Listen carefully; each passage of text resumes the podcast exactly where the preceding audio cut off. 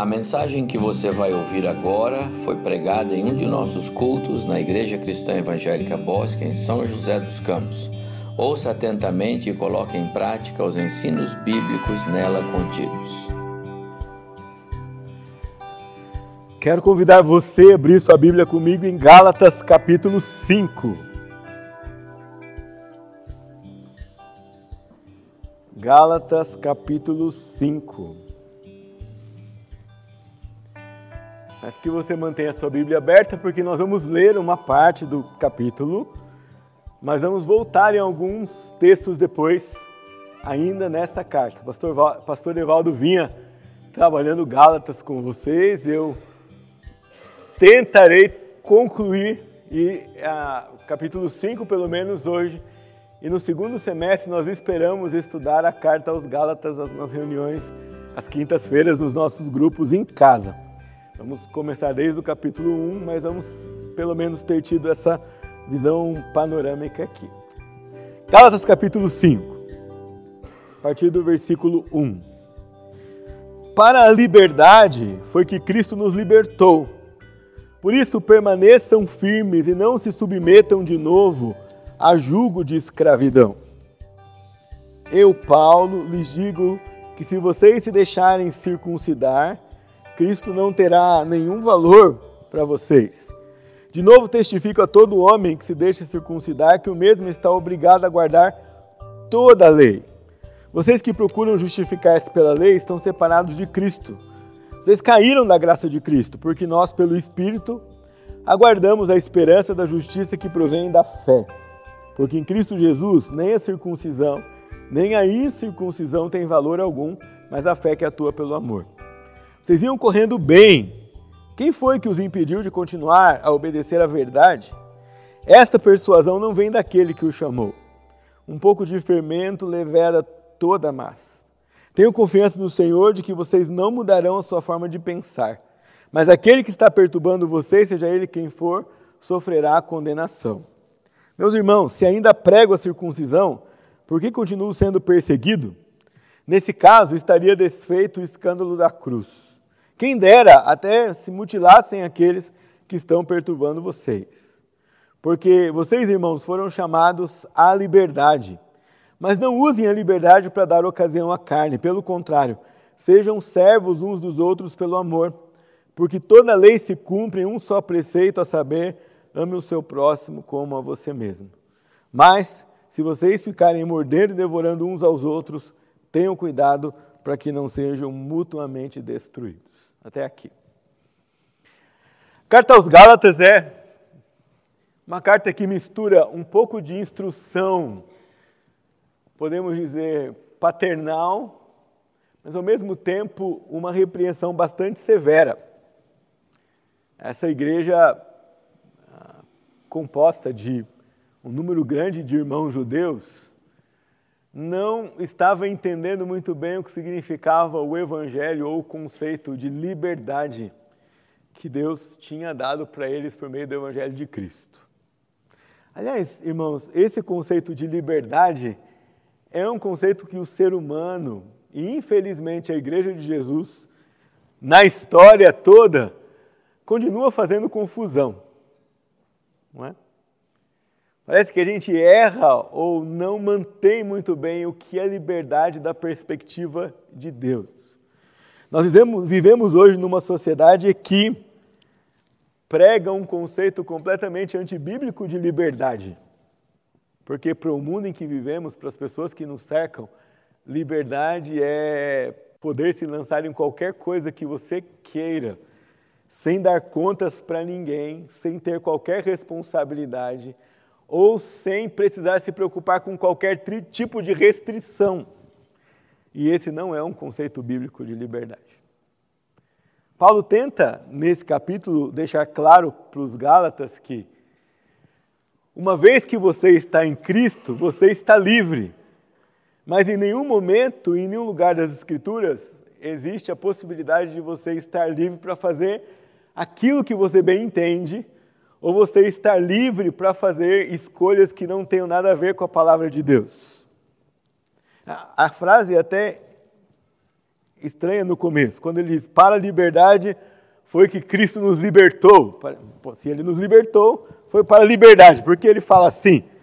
Uma espécie de ênfase que ele está dando aqui no começo para dizer: prestem atenção no que vocês estão descrevendo como liberdade. E Paulo deixa claro aqui, como problema deles, que antes de Cristo, nós não estamos livres, mesmo que a gente pense que está. Antes de Cristo, nós estamos tão comprometidos e presos com tantas coisas que às vezes nós não percebemos que essas coisas nos prendem. Era o caso aqui. Quando nós não entendemos a salvação e o evangelho pleno de Cristo Jesus por nós, nós inventamos uma série de artifícios que têm a ver com nossa ideia de liberdade e acabamos nos tornando escravos desses artifícios se não é a libertinagem, como ele menciona no versículo 13, são ideias erradas a respeito do Evangelho, como ele descreve nos primeiros 11 versículos dessa carta. Parece que esses irmãos não tinham entendido ainda que a salvação, apesar de vir dos judeus, não era exclusiva dos judeus e se processaria com não-judeus de forma diferente do que com os judeus. Mencionei isso para vocês um pouco hoje de manhã. Não tem nenhum problema se um judeu convertido circunda o seu filho. Não tem nenhum problema se um judeu convertido celebra as festas bíblicas das escrituras hebraicas. Mas isso não tem nada a ver com o evangelho, isso não tem nada a ver com salvação. Isso é um costume milenar do seu povo. E essa, essa igreja em Gálatas parece-nos que eles queriam atribuir a todos os crentes costumes judeus ou judaicos, entendendo que estes teriam alguma influência eh, na salvação ou na pregação é, do Evangelho. E Paulo vai dizer: não é assim que funciona. A liberdade que Cristo traz para vocês ela é superior a qualquer liberdade promovida por qualquer instituição humana ou por qualquer outra coisa que vem, que veio antes de vocês receberem o evangelho. Liberdade aqui é, em certo sentido, libertação, redenção, salvação. Ou seja, nós estamos livres, não só do pecado, mas nós estamos livres em Cristo de tentar conduzir a nossa vida por qualquer outro meio que não seja apenas Cristo por meio do seu Espírito e o sacrifício que ele fez por nós na cruz e o Evangelho dele pregado para nós, transformando a nossa vida. Nós não precisamos de mais nada a não ser disso. Paulo vai dizer anteriormente, nos capítulos que vocês já ouviram aqui, que alguém que tentasse pregar para nós outro evangelho, e não tem problema quem seja ele, se ele pregasse outro evangelho que não fosse Jesus Cristo, nós teríamos que não considerar. Ele diz: considere o anátema, maldição, desclassificado, eu não vou ouvir. Ele ainda usa a figura de que, mesmo que um anjo desça do céu e tente pregar outra mensagem para você, você deve dizer não. Porque não é nenhuma dessas coisas, nem experiências sobrenaturais, nem cumprimento de lei, nem esforço nosso pessoal, nem confiança naquilo que nós podemos fazer que traz salvação em Cristo para nós. Talvez você olhe aqui para os Gálatas e fale, poxa, como esses, essas pessoas conseguem andar assim? Mas deixa eu dar um alerta para vocês. Toda vez que nós, como crentes em Cristo, confiamos na nossa reputação, no nosso procedimento, na nossa maneira de viver, como se isso nos conferisse algum mérito diferente daqueles que não vivem dessa maneira, nós estamos trilhando esse caminho da incompreensão do que é o Evangelho. tenho certeza que alguma vez na vida você já perguntou: puxa, por que, que eu fiz tudo certinho? Eu tomei todas as decisões certas, eu trilhei o caminho que eu tinha que fazer e no final deu tudo errado. Né? De vez em quando nós passamos por uma experiência semelhante. Sabe por quê? Porque Não depende de você fazer tudo certo, não depende das decisões que você toma, a questão da sua salvação. A questão da nossa consagração, da nossa dedicação a Deus, nossa comunhão com Deus. A gente já vai falar na segunda parte desse capítulo, é um outro assunto. Mas nenhum bom proceder nosso, nenhuma boa conduta nossa, ainda que seja com intenção de obedecer a Deus, e ainda que seja com intenção pura e certa, essas coisas não podem ser substitutos para o Evangelho. E essas coisas não podem ser substitutos para a confiança da nossa salvação, que está nos méritos de Cristo Jesus e não nos nossos. Significa que você precisa acreditar todos os dias que a liberdade que você recebeu, ela é por causa de Jesus. E ela não significa ter a permissão de fazer qualquer coisa que você acha que pode fazer, porque agora você é livre. Você não foi livre, não foi liberto apenas para ter esse status de liberto. Versículo 2: Por isso, porque Cristo libertou, libertou vocês para a liberdade, permaneçam firmes e não se submetam de novo a julgo de escravidão. Sabe o que é não se submeter de novo a julgo de escravidão? É você, crente em Cristo, salvo por Jesus, viver como se não fosse.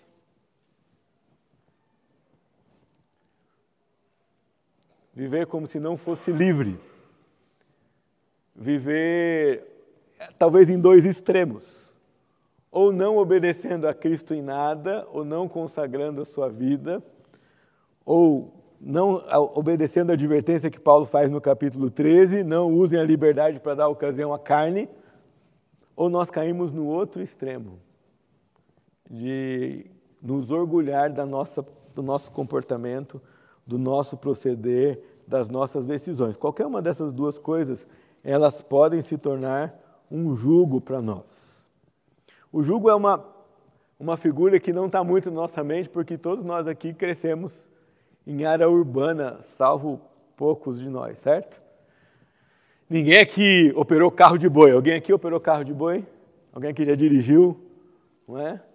Então, o jugo é aquela peça que você põe na junta de bois, no par de bois. E ele tem como dois garfos que vai tchumf, ali. Significa que aquela dupla não pode se separar mais. E ele não consegue se livrar sozinho daquele jugo. Pelo menos eu nunca vi lá na casa do meu avô um boi dizer assim: eu não quero mais vestir isso e tirar aquilo do pescoço sozinho. Ele não pode, ele não tem capacidade para isso. Com aquele jugo, ele está preso a um outro ser vivo, e onde um vai, o outro vai ter que ir. A questão ali é que quem puxa o jugo é quem é mais forte, certo? Ou quem é mais esperto. Quem dirige e toma as diretrizes é o, o boiadeiro que está guiando o carro mas o boi que tem mais força vai acabar puxando o outro. Ainda que você, na hora de colocar dois bois, você coloca um mais velho e um mais novo, porque o mais velho quase já sabe o caminho de cor para chegar no lugar e o mais novo tem um pouco mais de força para puxar o carro. Né? Mas Paulo vai dizer: vocês já foram libertos do jugo, vocês não podiam se libertar. O jugo do pecado estava posto em vocês. Vocês foram libertos do jugo, mas quando vocês não entendem o Evangelho, não vivem de acordo com isso, não desfrutam da liberdade dada por Cristo para viver para Ele, é como se vocês pegassem o jugo e colocassem de novo vocês mesmos o jugo no pescoço de vocês, vivendo como se vocês não tivessem sido é, libertos do pecado. Jugo na Bíblia é também é, uma metáfora de disciplina, de peso, de julgamento, de sacrifício e de não conseguir fazer a própria escolha. Jesus no Evangelho nos convida a trocar de jugo, não é? E aqui Paulo também diz para esses crentes em Galas: vocês precisam tirar o jugo da autossuficiência ou de achar que pelos próprios méritos vocês conquistaram alguma coisa.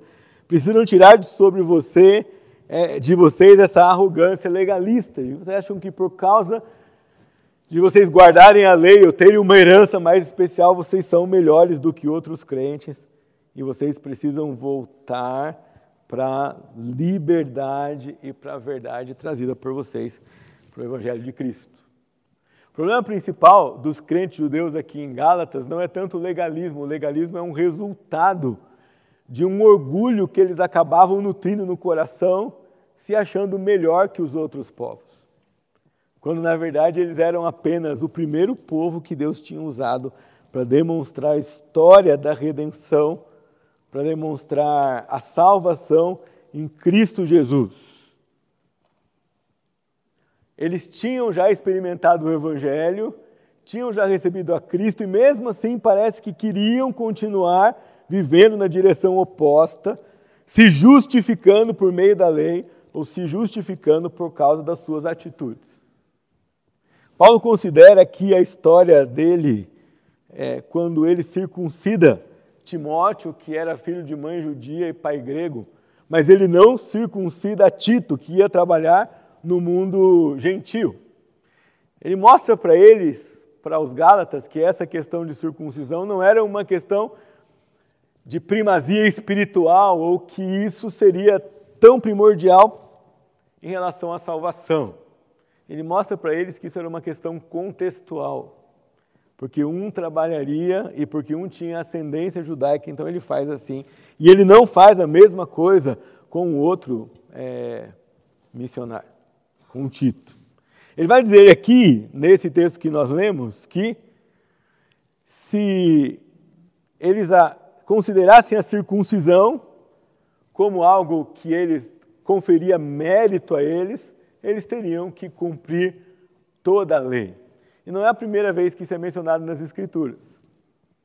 A questão do cumprimento da lei aqui, ela é penosa porque não bastava você cumprir um mandamento e não deixar outro. Para que você fosse salvo pela lei ou aprovado, como o seu procedimento tendo sido aprovado pelo cumprimento da lei, você teria que cumprir toda ela. E nenhum de nós seria capaz disso. Cristo vem cumpre toda a lei. Toma o nosso lugar, faz aquilo que nós não seríamos capazes de fazer,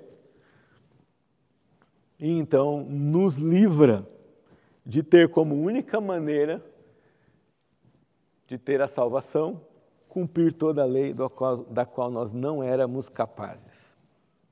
É dentro desse contexto, tentando trazer os Gálatas para essa verdade, de que a liberdade é conferida por Cristo, pelos méritos de Cristo, pelo Evangelho de Cristo, e que não há nenhuma tradição humana e nenhuma conduta humana que possa cooperar para essa salvação, que Paulo então vai exortar os Gálatas a respeito da sua vida diária como cristãos. Ele começa aqui no versículo 13, dizendo que nós, se nós temos toda essa liberdade, que nos confere liberdade e não é no nosso mérito, nós não podemos usar essa liberdade para dar ocasião à carne. Nós não podemos usar essa liberdade para viver como se não tivéssemos. Percebe que as duas coisas, mesmo sendo tão diferentes, elas são expressões do mesmo fenômeno.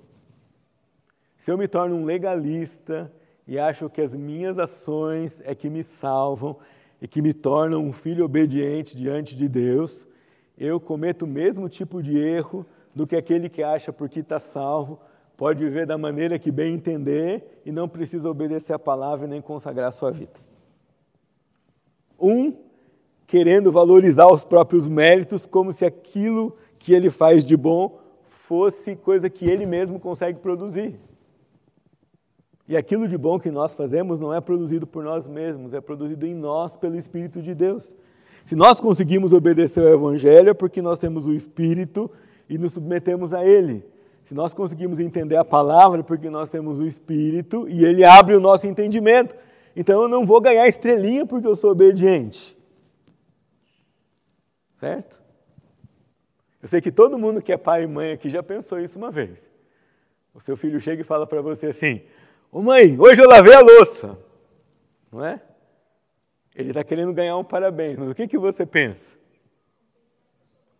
Isso, Arthur, isso mesmo. Não fez mais que a sua obrigação, não é assim? Lá no fundo a gente pensa isso aqui, não é? Mas que novidade é essa? E é mais ou menos assim quando a gente chega diante de Deus, às vezes, achando que a nossa obediência é fruto nosso, ou deveria dar a Deus algum crédito mais, para se mover em nossa direção. Mas aquilo que nós produzimos em nossa liberdade para agradar a Deus é porque Ele produz isso em nós. Então a glória é dele, o louvor é dele, o mérito é dele. Paulo está tentando mostrar isso para os Gálatas. Não é nada dessas coisas que vocês fizeram, não é nada disso que vocês estão requerendo, nada disso pode trazer salvação para vocês. Isso não significa que você e eu não devemos nos consagrar ao Senhor e lutar contra o pecado e obedecer a Deus. Pelo contrário, já vamos chegar aqui na parte que é isso que nós temos que fazer. Mas sem confundir a fonte, a finalidade disso e a razão destas coisas. Paulo vai dizer: nós não usamos a liberdade para dar ocasião à carne, e nem usamos a liberdade para satisfazer a nós mesmos. Nós seguimos os passos de Jesus, e ele vai dizer: os passos de Jesus se encontram em que ele nos serviu, dando a sua vida por nós, em que ele nos amou, dando a sua vida por nós. E é assim que nós devemos viver a nossa vida cristã. É todo um exercício paulino aqui para dizer, irmãos, uma vez que vocês estão livres vocês não estão livres para satisfazer a vocês mesmos. E vocês não estão livres para encher a sua vida de coisas que deixam você feliz ou que você fale, é esse caminho que eu quero andar. Pelo contrário, vocês estão livres para seguir o seu Salvador, que serviu, que foi servo, foi obediente a Deus até a morte por, por mim e por você. Morreu na cruz em obediência ao plano de Deus. Paulo diz aos Gálatas: se esse não for o espírito que vocês vivem a salvação de vocês, vocês não vão conseguir viver em amor, vocês não conseguir viver o mandamento que Cristo deixou para vocês. Pelo contrário, vocês vão lutar uns contra os outros. E se vocês, como corpo de Cristo, lutam uns contra os outros, o corpo é destruído. E se o corpo é destruído, você é destruído também. E aí Paulo chega no versículo 10. Leiam comigo, por favor.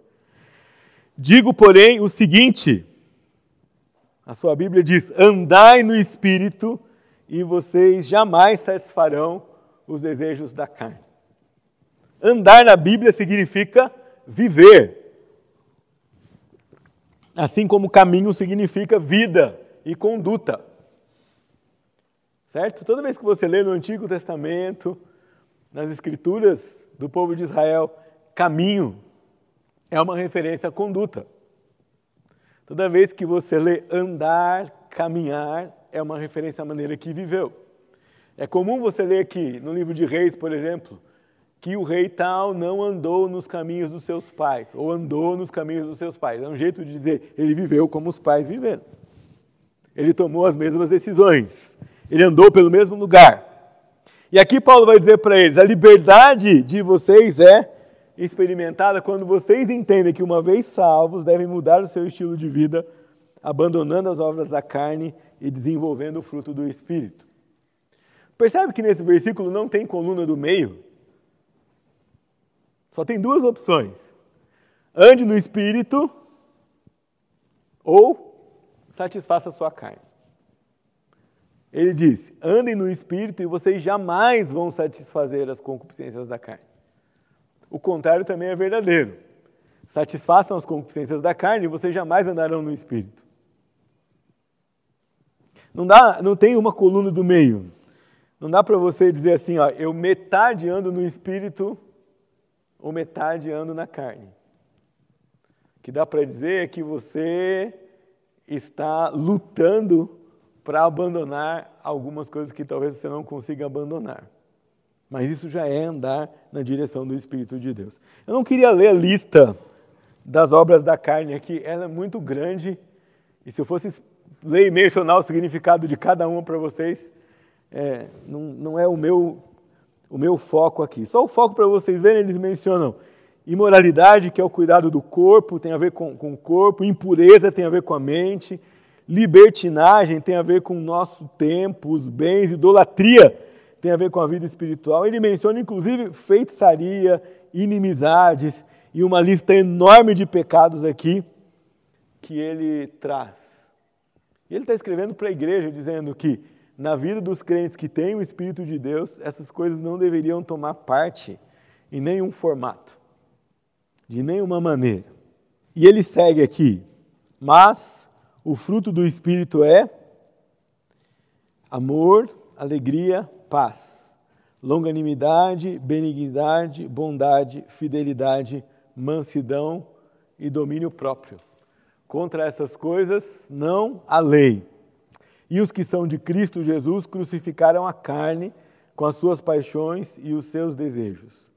Se vivemos no espírito, andemos também em espírito, e não vos deixemos possuir de, não nos deixemos possuir de vanglória, provocando uns aos outros, tendo inveja uns dos outros. Paulo introduz novos elementos, ele explica novas coisas, mas ele volta no mesmo ponto de que nós, quando olhamos para nós mesmos, devemos saber o nosso lugar. Fomos salvos em Cristo, somos santificados pelo Espírito, devemos submeter a nossa carne ao Senhor, devemos, dominados pelo Espírito, exibir os seus frutos para abençoar os outros na nossa convivência, e isso não deve produzir no nosso coração nenhuma vanglória ou nenhuma ideia de que essa vida consagrada nos traga méritos diante do Senhor. Paulo insiste nisso aqui comigo e com você e com a igreja aos Gálatas. Liberdade espiritual significa que você está livre para desenvolver aquilo que naturalmente você não conseguiria. E eu não sei o que você acha dessa lista, mas ela é completa e desafiadora. O fruto do Espírito é amor. Talvez esse já seria suficiente, é o primeiro da lista mas já seria suficiente para cobrir um montão de ações do nosso dia a dia. Né?